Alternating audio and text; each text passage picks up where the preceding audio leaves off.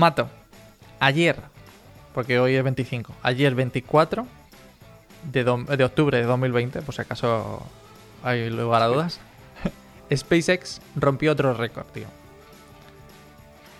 Eh, creo que lo sé porque lo vi en vivo. ¿En serio viste en vivo? Pero si era muy tarde para ti, ¿no? Era la una y media, una cosa así. No mucho. Bueno, a ver, No, no mucho. para ti la una y media es como, sí, como la hora de la merienda prácticamente. Sí. Em, bueno, solamente 100 lanzamientos exitosos o, no sé, satisfactorios. En plan, 100 lanzamientos. 100 lanzamientos donde va y vuelve tranquilamente el bicho, ¿sabes? Como, me parece que... Menudo nivel, ¿no? Pero bueno, me imaginaba que, que lo ibas a conocer. ¿Y a que no adivinas qué, cuál era la carga del, del cohete? Eh, eran los satélites de, de Starlink, ¿no? Sí, sí, me imaginaba que lo ibas a 100, 100 adivinar. vuelos. Exactamente. Son 100 vuelos del. Es que no me acuerdo el nombre del. Me sale Dragon, pero Dragon Falcon. es la cápsula. ¿Cómo se llama el? Falcon. Del Falcon. Falcon, eso. Son 100 vuelos del Falcon, Claro. exactamente. ¿Sabes que de esos 100 vuelos han recuperado 63 Qué- eh, como el boosters, como la primera etapa? Sí, sí, sí. Pa, genial. Un 70% de, o sea, de retorno. Es que es la leche. O sea, es decir, a nivel de pasta que cuestan 90 millones de dólares, es una... Exactamente. Gen- Y de esos 63, 47, no me acuerdo, no me preguntes por qué, pero me acuerdo de los números porque me impactaron un poco. 47 volvieron a volar. Qué cabrón. O sea que la mitad de ellos han sido reutilizados. O sea, a ver, me jode porque me flipa que te acuerdes de esta mierda de cosa y todavía... O sea, el año pasado no te sabías mi puto cumpleaños. Es que estoy seguro que te pregunto ahora mismo y fallas, desgraciado. Me lo he olvidado de nuevo, si quieres que te sí lo sé. ¿Cómo me olvidaré de estos números otra vez? Exacto, pero es que me flipa, o sea, dice, no, de 67 se fueron recuperados y 47 fueron reutilizados. Y es como, Sí. hijo de puta, y luego no te sabes ni mi puto cumpleaños, o sea, sabes por dónde cae, pero pero... para eso es Facebook, ¿no? Sí, qué, qué para eso es. Facebook, es una aplicación de recordatorio de cumpleaños. Qué desgraciado. Qué desgraciado, de verdad. Bueno, es que voy a pasar porque es que no te mereces ni, ni lo más mínimo. Pero bueno, hace un año, hace un año, casi un año yo creo, creo que fue en diciembre del año pasado, en el episodio 39 hablamos de Starlink, ¿vale? O sea, es decir, para que, para que te hagas una idea. Y en el final del episodio decíamos esto que tengo yo por aquí. Voy a poner el volumen a tope para que se escuche. Bueno, todo esto es, de momento, eh, arcoíris y unicornios. Sí, sí, sí. Pero ya estamos teniendo problemas. O sea, han lanzado solo dos tandas y ya hay un montón de problemas. Y ya lo habrás escuchado seguramente. ¿Con quién crees que es el problema? Pues no sé, con Blue Space. No, No, con. el problema es con los astrónomos. Gente que mira el Ah, espacio. Hombre, claro. Gente sí, que mira el espacio. bueno. ¿Por qué?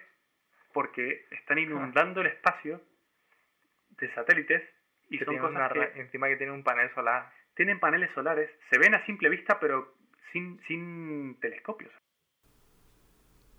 ¿Cómo te quedas? Ya. Ya, o sea, ver- Y eso fue la segunda tanda, ¿no? Y eso fue la segunda tanda, cuando solamente había 120 en el, en el espacio. ¿Cuántos, ¿Cuántas tandas van? Eso sí que no, no- no lo logré escuchar. Te, te lo voy a decir, pero te lo quiero, te lo quiero dejar para luego. Porque Vale. es preocupante. Es preocupante. Es cierto que tras 120, eh, el, el sistema de, de antenas que tenían eran totalmente reflectantes, ¿vale? Y claro, se veían, como decías tú en ese vídeo, se veían a simple vista, pero era solamente se veían a simple vista mientras estaban ascendiendo, ¿vale? Mientras se estaban poniendo en órbita. Por un tema de. Por un tema que te voy a explicar luego también de por qué se veían. Pero bueno. El problema que, como bien tú dijiste, es que son visibles. Y para los astrónomos es una movida. Porque cuando tú quieres capturar el, el espacio, tienes que exponer tu, telescopio durante muchísimo tiempo a la misma luz para capturar todas las estrellas. Porque si no es muy difícil. De hecho, se necesita la oscuridad más máxima. Y si, y si de repente ves una mierda volando por mitad de tu foto, eh, es como ver una estrella fugaz, ¿sabes? Es como... Claro, te jode la, la, la calibración. Sí, es por eso que los observatorios están en los lugares más australes que hay, donde no hay luz natural ni artificial ni nada. Bueno, natural tampoco porque es de noche, pero artificial nada, nada cerca. Claro. De hecho, algunos así muy curiosos son- están en Chile, o sea, los más importantes están en Chile. Hawái y Canarias. Canarias, sí. porque no, no hay nada alrededor. Estaba bastante, bastante oscuro aquello. Como es Canarias, vamos, oscuro. Pero bueno, eh, perdón a los canarios. Bueno, en aquel momento ya, que ya lo mencionamos al final del episodio, SpaceX dijo, bueno, tengo la solución, voy a hacerlo todo genial, no sé qué, y, y lo mencionaste tú en el episodio un poco después, que es pintura mate, pintura oscura, negra, mate, para, para evitar reflejos. ¿A qué no adivinas cuál era el, el problema, obviamente, de una pintura negra? Que, que eh, dentro lo sé porque lo leí. Lo leí en su momento en una noticia, pero bueno, no sé si quieres que te haga el spoiler. Por favor, adelante. El calor. Claro. Es que a quién se le ocurre, tío.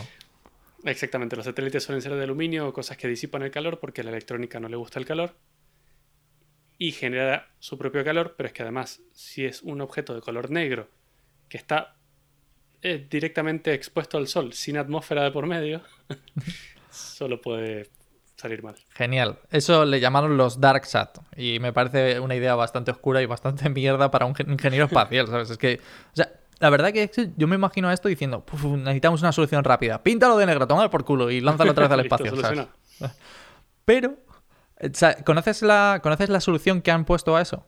La, de hecho, es la solución actual con la que se está jugando. No, hasta ahí no he llegado. Joder, pues me parece otra idea de estas que dices tú, madre mía, menuda genialidad. ¿Quién ha inventado esto? Yo te voy a dar el nombre y tú intentas adivinar qué es. Se llaman Vale. VisorSat. Mm, ¿Tendrán espejos? Tiene una visera. como si fuese... No, Sí, sí, te lo juro, claro. Entonces, cuando como, como el sol te está reflejando, lo que haces es abrir como la visera del coche, ¿sabes? En plan, ¡pop! ya está, ya no me da la luz.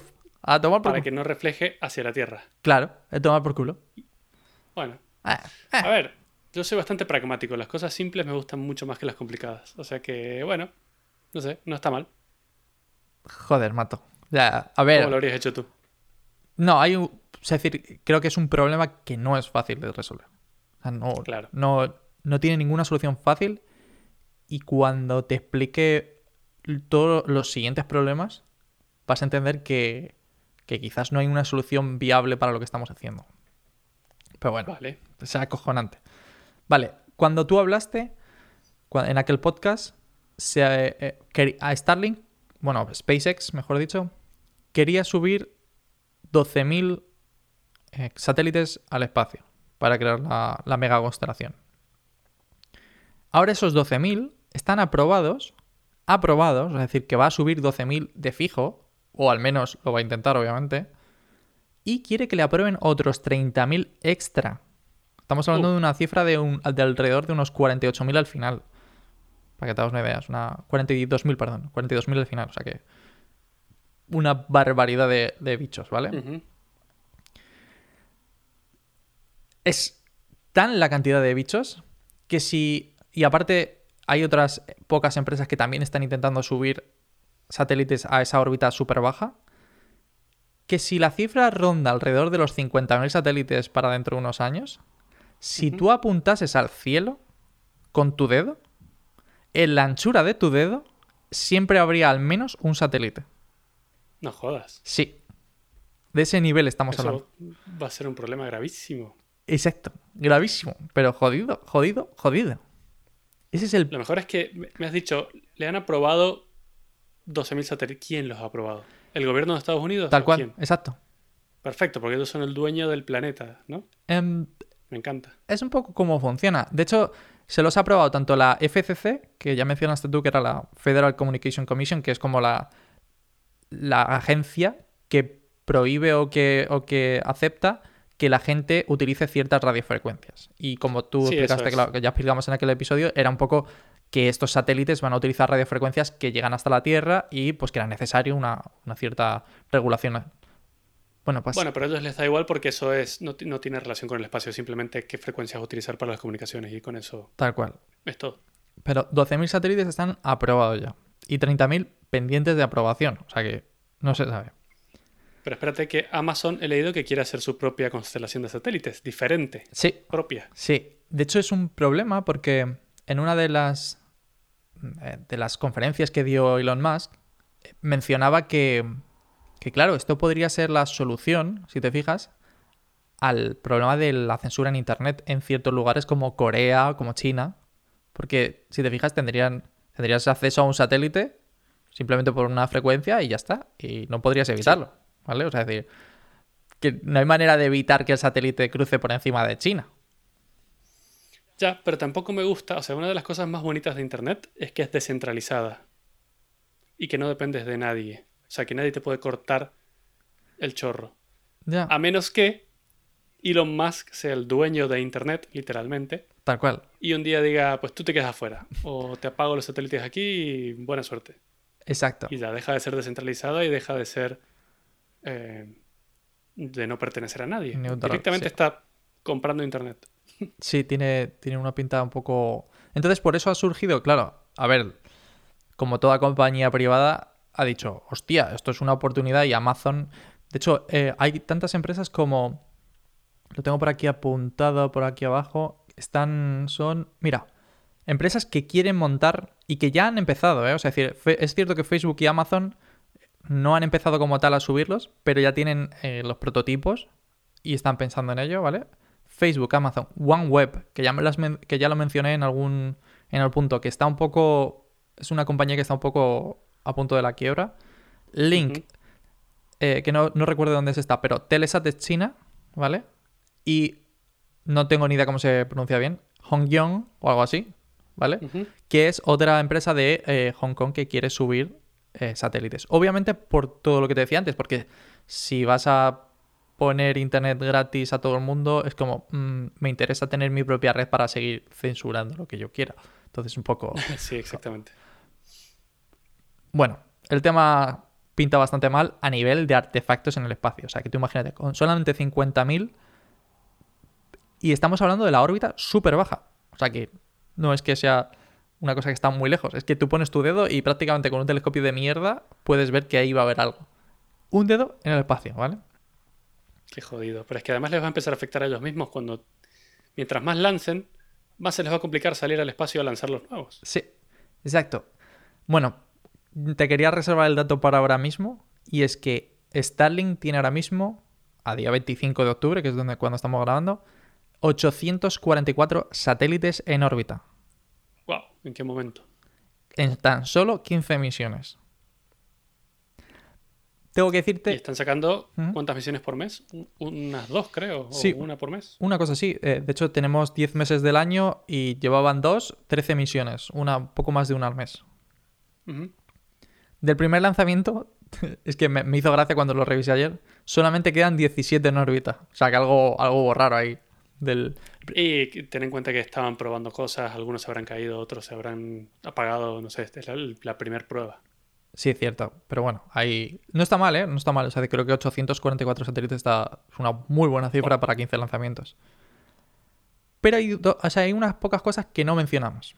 Bueno, un dato para actualizar. Cuando... Diciembre del año pasado, cuando grabamos ese episodio, había 2.218 satélites en órbita. Que, que tú lo decías. Más o menos la mitad pertenecía a Estados Unidos, tal igual. Actualmente, tan solo 10 meses después, tenemos 2.700, para que veas el ratio. Y no estamos hablando, no estamos contando los satélites de Starlink, ¿vale? Pues si no... Eso sin contar los de Starlink. Exacto. O sea, hemos subido 500 de, pues, eh, agencias espaciales, empresas privadas que ponen las teles, todo, todo, todo ese tipo de cosas, ¿vale? Pero... ¿Sabes qué creo que está pasando? ¿El qué? Yo creo que están aprovechándose de que no hay una regulación en el espacio ahora mismo y por eso están tienen tanta prisa por subir la mayor cantidad de satélites que puedan ahora, que pueden y que no hay nadie controlándoles, porque más adelante esto, o sea, me sorprende que no esté regulado ya A mí también. y más adelante va a ser tremendo, pero claro, cuando se den cuenta ya va a ser tarde y van a estar los 50.000 dando vueltas por ahí. Efectivamente, eso es lo que yo también creo. No mencionamos en aquel episodio, ¿vale? No mencionamos cuántos objetos orbitan la Tierra. Es cierto que tú hablaste de satélites, pero Sí, como eh, ya hemos dicho muchísimas veces, por ejemplo, la segunda etapa de cualquier cohete se mantiene en órbita. Por cómo, porque básicamente tiene prácticamente la misma velocidad que el satélite y simplemente se separan en un punto final. Entonces, como están en prácticamente la misma velocidad, la segunda órbita, o sea, la segunda etapa casi siempre se mantiene en órbita, basura espacial que se va recopilando ahí. ¿Cuántos objetos dirías que tenemos? Te voy a hacer la pregunta muy exacta, ¿eh? ¿Cuántos objetos dirías que tenemos rastreados o traqueados en el espacio en órbita alrededor de la Tierra? Si me has dicho que hay unos 2.700 satélites, yo me aventuraré a decirte que hay, después de todos estos años, que los satélites sé que tienen un, un periodo de vida bastante corto en realidad, no sé, un número grande, unos 20.000 objetos. Tal cual. 20.000 objetos es lo que estima, creo que... ¿En serio? ¿Le he pegado el número? Tal cual. 20.000. Es lo que se estima desde el, año, desde el año pasado, que son objetos rastreados o traqueados en la órbita terrestre. Pero, estamos, pero, pero he mencionado el rastreados o traqueados porque son de los que le preocupan básicamente a las agencias espaciales, obviamente. Pues, pues son, son objetos tochos, ¿vale? ¿Cuántos objetos, o lo que se conoce como debris o escombros, ¿no? O sea, ¿cuántos escombros espaciales crees que son menores de un centímetro?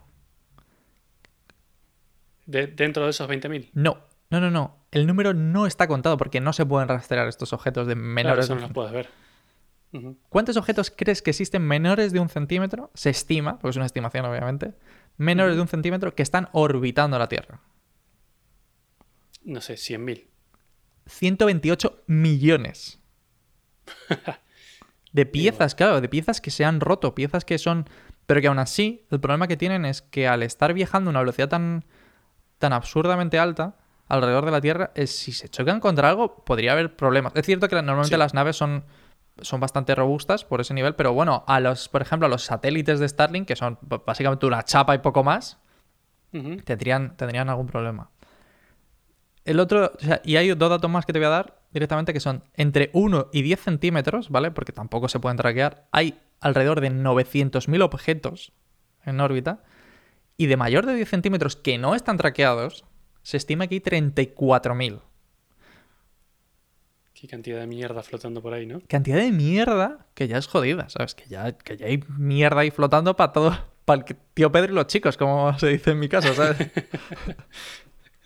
Y la que generarán con todos estos satélites. Exacto. Porque generalmente mientras más grande el objeto, de última, eh, cuando se apagan y quedan fuera de servicio, al estar en una órbita baja tienen microgravedad. Y van cayendo muy lentamente, tal vez pasan un par de años dando vueltas por ahí perdidos, hasta que finalmente caen, se queman en la atmósfera, y lo dijimos en algún episodio, se quema como el 97% del material, solo el 3% cae a la Tierra, en tamaños muy pequeños, no pasa nada. Pero claro, puede pasar un bastante tiempo entre que... Porque incluso los satélites de, de Starlink tienen motores de iones Sí. que funcionan con Krypton. Tengo que averiguar un poco más sobre eso porque no sé exactamente cómo funciona. Pero esos motores los necesitan para contrarrestar la microgravedad y para mantenerse en órbita. Bueno, y para posicionarse en, el, en la posición exacta de la grilla en la que deberían estar. Tal cual. De hecho, eso lo comentamos y luego lo, lo hablaré también, pero es que tienen órbitas dinámicas, porque tenían una especie de inteligencia artificial que evitaba que se chocasen entre ellos, no sé si te acuerdas, que era como la parte más, como más pro de esta mega constelación. Vale, pues ya en el... No, no me acuerdo, no tengo el, número del año, pero un, un consultor de la NASA cerca de los años 70, ¿vale? Ya anunció un problema que se podría dar con todo esto, y es que la basura espacial en la órbita baja de la Tierra fuese tal que tendría que podría generarse un efecto en cascada. Es decir, que si una bolsa de mierda choca contra otra, se rompen bolsas más pequeñas y aquello empieza, claro, empieza a romper todos los satélites. O sea, es Como la bomba atómica, básicamente. Tal cual, o sea, exacto. Entonces, tú imagínate si ya hay mierda flotando, tú imagínate si chocasen satélites de Starlink que están más o menos en la misma en la misma altura, en la misma órbita. Que Sí, se puede hacer una- un efecto en cadena bastante, bastante desagradable. es que es, es- es acojonante. Por, por eh, poner en contexto la magnitud de, de la, la constelación de, de Starlink, estamos hablando de que las constelaciones más grandes que teníamos hasta ahora mismo eran la de GPS y la, o la de GLONASS. Que yo no, los, yo no los conocía. ¿Sabes cuántos GPS, o sea, cuántos satélites GPS 24. Tal cual. Qué cabrón. No sabía que te lo sabías así de, de memoria. En realidad sé, GPS son sé. 30 y de GLONASS, que seguramente son los que más utilizamos a, a día de hoy, eh, 24, efectivamente. Tal cual. Sí. ¿Qué tío, macho? O sea, ¿qué pasa? Que con, con el Baja Pro pillas todos, ¿no? Y dices, aquí no hay más, no hay más. Claro, exactamente. Sí, es que bueno, me lo estudié cuando hacía eso y, y me interesó saber. O sea que con 24 lo que pasa es que está en una órbita un poco más alta, con eso cubren toda la Tierra, básicamente. Lo que pasa es que, claro, la información que transmiten, primero que nada, es unidireccional y segundo que es a una cantidad absurdamente menor. Sí, uno de los problemas que dicen que, que por eso se utiliza la órbita súper baja, ultra baja, o no sé cómo la llaman, es que si subiésemos esa órbita tendríamos unas latencias absurdas, como existen ahora mismo. De Por hecho, la velocidad de la luz. Claro. De hecho, yo no lo sabía, pero existen soluciones de, de Internet por satélite, que son las que utilizaban los aviones. Y el tema está en que se utilizaban satélites que están en, órbitas geoestacionarias que tienen alrededor de 700 milisegundos de, de latencia con, con la Tierra. Entonces, claro, es una barbaridad. Es prácticamente esperar un segundo para que te llegue algo de señal, ¿sabes? Pero es que ahí ya estamos golpeando una, una limitación física y absolutamente inevitable hasta donde sabemos, que es la velocidad de la luz. Más rápido que eso las comunicaciones no van a viajar. Y si esto está lejos, 700 milisegundos no es nada para los humanos, pero en las telecomunicaciones es como un millón de años. Sí, es Entonces, volverte bueno, ahí viejo ahí. Ya no hay mucho que podamos hacer. Claro. Entonces, mientras más alto estés, más va a demorar en llegar la señal. O sea, no hay, no hay nada que hacer ahí. Bueno, que si ya te preocupa, o sea, o por lo menos a mí ya me preocupa la cantidad de mierda que hay en el espacio, ¿qué pasa si te digo que existe una cosa que se llama las llamaradas solares? Y, y el, Mm. y existe un, ya ha pasado en la Tierra, una cosa que se llamó el evento Carrington, ¿vale? Que fue una llamada solar en septiembre del año 1859, que prácticamente si te pones a pensarlo, no había nada eléctrico en aquel momento, Claro. ¿vale? Una llamada solar tal que en aquel momento frió los cables de, del telégrafo. Ajá. O sea, tal. O sea, tú imagínate la llamada solar, ¿cómo fue? Que los cables del teléfono, del telégrafo, se sobrecargaron y se quemaron en aquel momento. Sí. O sea, tú imagínate, tú imagínate si eso pasa a día de hoy, ¿vale? Si eso pasa a día de hoy, la cantidad de satélites que están orbitando se van el 80 al 90% a tomar por el culo y encima, la, porque podría incluso afectar a nivel de la Tierra. O sea, decir, obviamente la mayor parte de nuestras eh, de nuestros dispositivos, pues bueno, están cubiertos, están en casa, no pasaría nada. Pero estamos hablando de que las centrales eléctricas, las, los cables de alta tensión que cruzan los países, tendrían un problema muy, muy, muy serio. Porque no hay nada que les proteja, les, les protege de eso, ¿sabes? Sí, sí, efectivamente. A nosotros nos protege la atmósfera. De hecho, las auroras boreales, lo que vemos son de esas tormentas solares. Eh, se despiden un montón de. No me acuerdo si eran electrones, fotones, protones, no me acuerdo de estas cosas. Pero sé que son esos intentando acceder a la Tierra y que la atmósfera nos protege.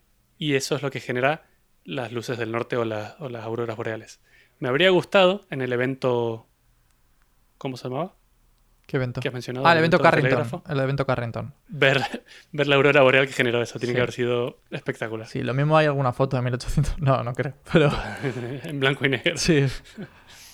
No, tuvo que ser, tuvo que ser espectacular. Pero te tengo que decir que en 2012 estuvimos súper cerca de recibir otra. Que la, eh, la Tierra lo evitó de casualidad, ¿vale? O sea, decir, en plan rollo, ¡Ey! Estaba por aquí y, y ha apuntado al lado. O sea, el sol, el sol pasó, o sea, decir, perdón, la llamarada solar pasó relativamente cerca. Pero, o sea, hubiese sido la hostia ya que. eh, y, y hubiese sido la gota que colma el vaso para 2020. Pero, gracias a Dios, los ciclos solares son prácticamente periódicos a 11 años. Entonces, bueno, estamos un poco más a salvo este año. No, no va a pasar. Pero espérate para 2023 que no pase una, una mierda de este estilo. Que, o sea, que imagínate. Y ya. No, pero es que además los satélites no tienen atmósfera por encima. No hay nada que los proteja. Claro, claro. O sea, O decir, sea que todo lo que ahí flotando. en principio los satélites más super pros, los que son más grandes, sí que tienen, o sea, sí que tienen ese tipo de seguridad ante radiación, pero, pero yo me imagino que Starlink, que son, son planos, son, es decir, no sé si los has visto, pero son... Sí, son pequeñitos, son descartables. Claro. sí, creo que ahí apuntan a la cantidad y no a la, Exacto. a la calidad. Que les cueste muy barato subir la mayor cantidad posible. Se rompen un par, no importa, subo más. Claro, pero ahora imagínate que tienes 50.000 satélites en órbita que no puedes controlar. Es que, ¿A qué te refieres con que no? Ah, porque se, se Claro, han quedado se quedaría- por claro, les pasaría como, o sea, pasaría como a los Cuatro Fantásticos, pero mal, ¿sabes? Porque es como la misma llamada solar de los Cuatro Fantásticos, pero friendo todos los satélites que hay en órbita. Y tú imagínate si no pudieras, tuvieras que esperar dos años a poder dejar de controlarlo, o sea, es decir, porque para que se estrellasen en la Tierra.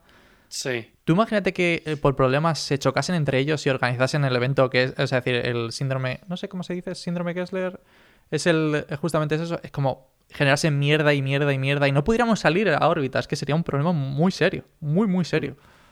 Eh, Deberíamos, no sé, es decir, ¿sabes? Todo apunta, ¿sabes? Todo este tipo de cosas, yo no contaba con ellas hasta que 2020 apareció, eh, ¿sabes? Apareció y dijo, hey, mira, soy 2020, puede pasar todo lo malo que, puede, que se te puede ocurrir por la cabeza.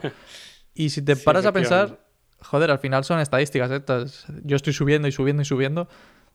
Y, Sí, sí, no, no puede salir bien. Claro, y, y no puede... Lo que nos da cambio está interesante porque va a ser internet de alta velocidad en cualquier punto de la Tierra.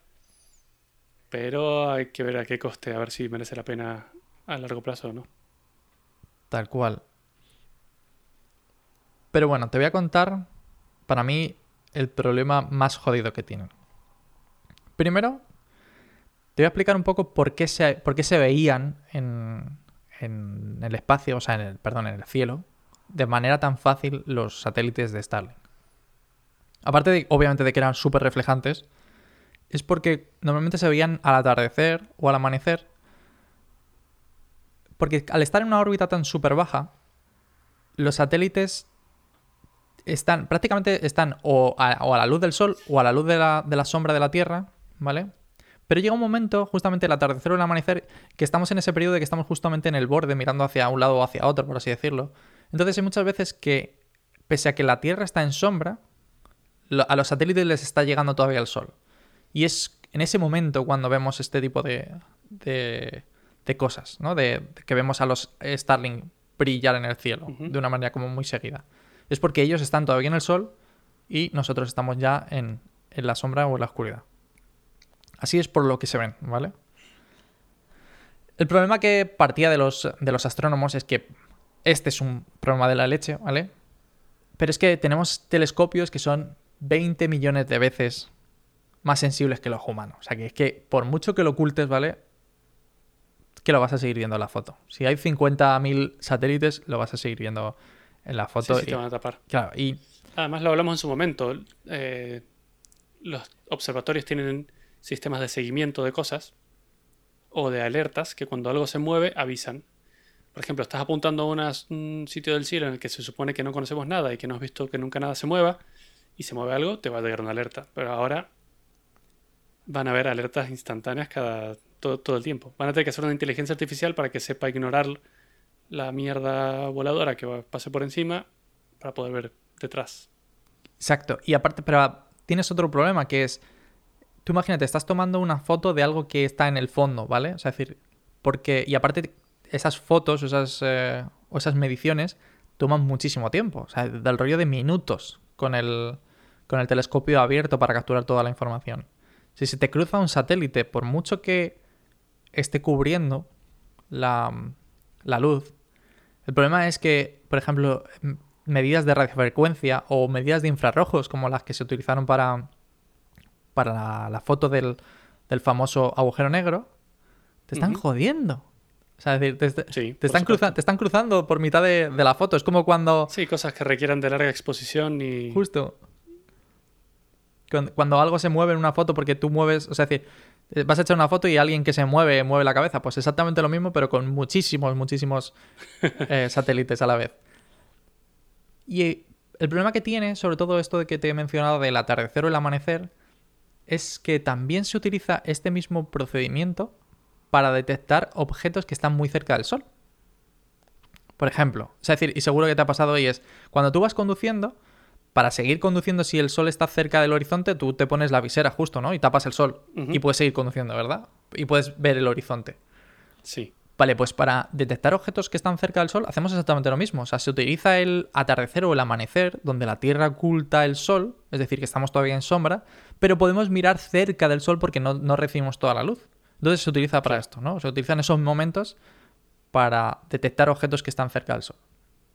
Pero claro, ¿qué pasa? Que de repente aparecen los Starlink por ahí en plan, ¡Oh, mírame! Soy súper guay.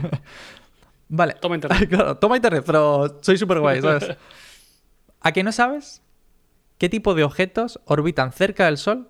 Y nos interesa muchísimo estar al loro de por dónde van. Las cosas que se pueden estrellar contra nosotros. Exacto. Lo que se conoce como Neo y no tiene nada que ver con Matrix. se conoce como Neo porque es como eh, Near Earth Object, algo así como objeto próximo a la. Tierra, ¿sabes? En plan. Claro, vamos a, vamos a ver dónde, que- dónde quedan estas mierdas. En el sistema solar hay como muchísimos planetas orbitando y tal, y muchos objetos orbitando, y la mayor parte de ellos tienen órbitas estables. Pero lo que conocemos como cometas, que tienen órbitas que son mucho más elípticas, que se acercan mucho a la Tierra, que cruzan, cruzan mucho de las órbitas de los planetas, obviamente pues nos interesa saber un poco cómo va. Y te voy a poner más o menos una tabla de cómo son los, los tamaños que nos interesa conocer, ¿vale? Hay, el primero de ellos es el tamaños de 10 kilómetros de diámetro. 10 kilómetros, estamos hablando de una cosa súper tocha. Un buen. Un buen Buen- pepino, sí, sí. Sí, sí, sí. Vale, esto, si se estrellase uno de estos, sería game over. Sería. Sí, sí, sería lo que les pasó a los dinosaurios. En plan, bye. Que espero que los siguientes vengan más preparados que nosotros. Bueno, pero yo creo que por suerte tenemos el equipo ese de cowboys que van en un cohete y aterrizan ahí, ponen una dinamita, van escuchando Aerosmith en el camino en el cohete. sí, sí, sí. Sí, Armagedón, ¿no? Claro. Por eso me quedo tranquilo. Claro. eh, no, en realidad es, es muy jodido. Es decir, hay muy pocos de estos, ¿vale? Es decir, te tengo que decir que no te preocupes, que hay muy pocos de estos y no.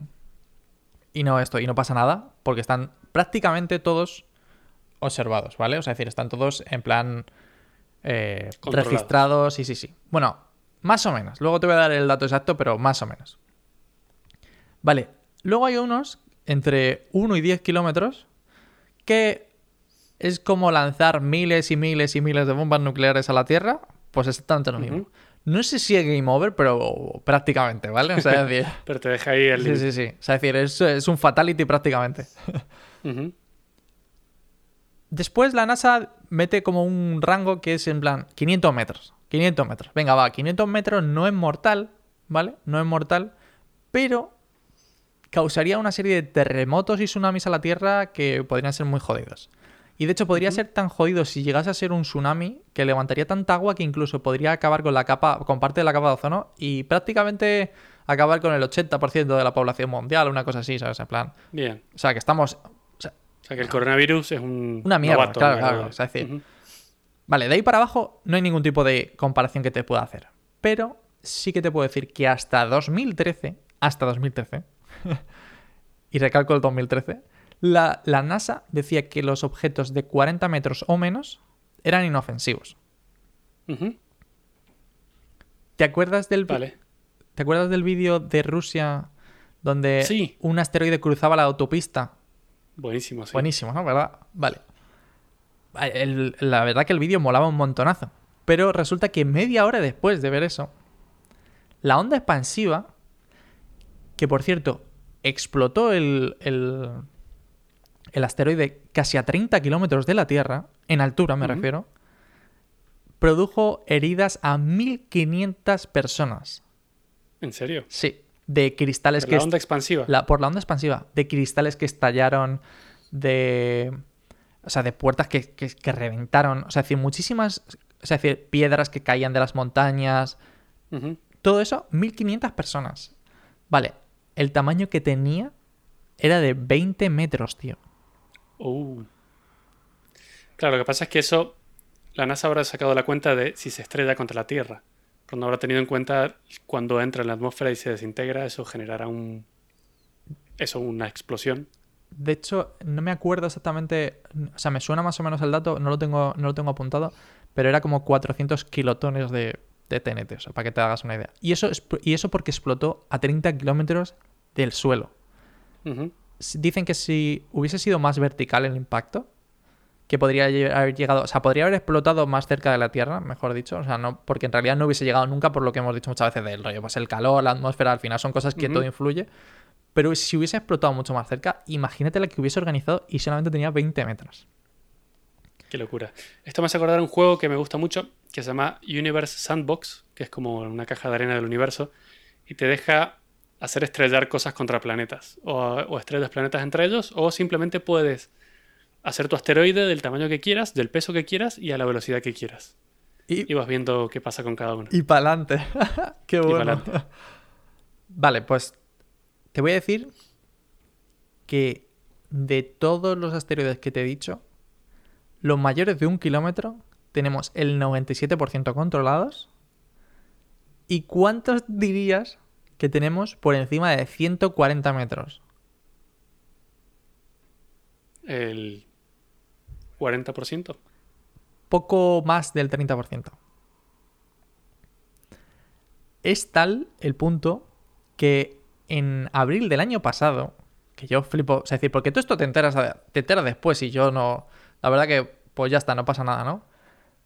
Un asteroide que tendría entre 60 y 130 metros pasó a una altura de la Tierra de 71.000 kilómetros, 71.354. No sé, por ponerlo en contexto, porque la verdad es que dices, joder, suena súper lejos, ¿sabes? 71.354 kilómetros. Para que te das una idea, la Luna está a 384.000. claro. O sea, Pasó un... pasó a más o menos un quinto de la altura de la Luna. Vale, pues no teníamos ni puta idea del asteroide. Ni puta idea hasta tres días antes. Tres días antes, o sea, No, no lo vimos venir. el 24, o sea, pasó el 27 de abril del año pasado. El 24 nos dimos cuenta de que eso estaba ahí. Y se llamó, o sea, me encanta el nombre, porque demuestra como en plan rollo, cómo vamos de jodidos. Es 2019, ok. ¿Sabes? En plan, hostia, ¿sabes? 2019, lo hemos pasado. ¿sabes?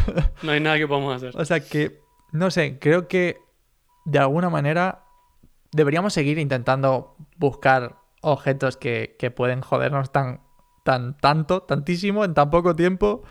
Y tengo que decirte que, no sé, que lo de Starlink cada vez me parece una peor idea. O sea, es decir, creo que Sí. es una idea muy buena, o sea, muy, muy altruista, pero meter tantísimos satélites con tantísimos problemas en una órbita tan súper baja que ya hay muchísima mierda, no sé.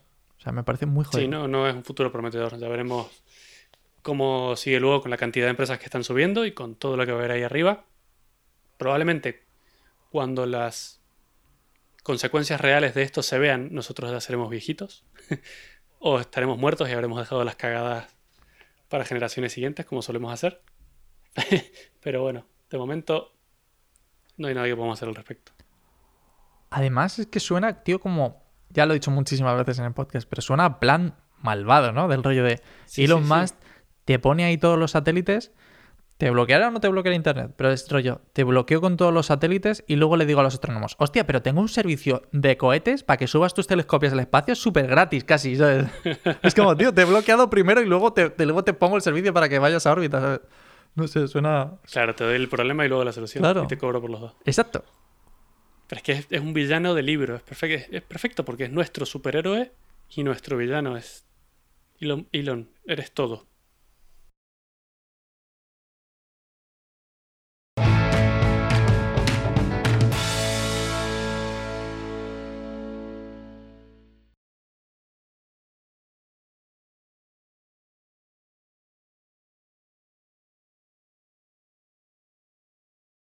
La la la la la la la la la. La la la la la la la la la.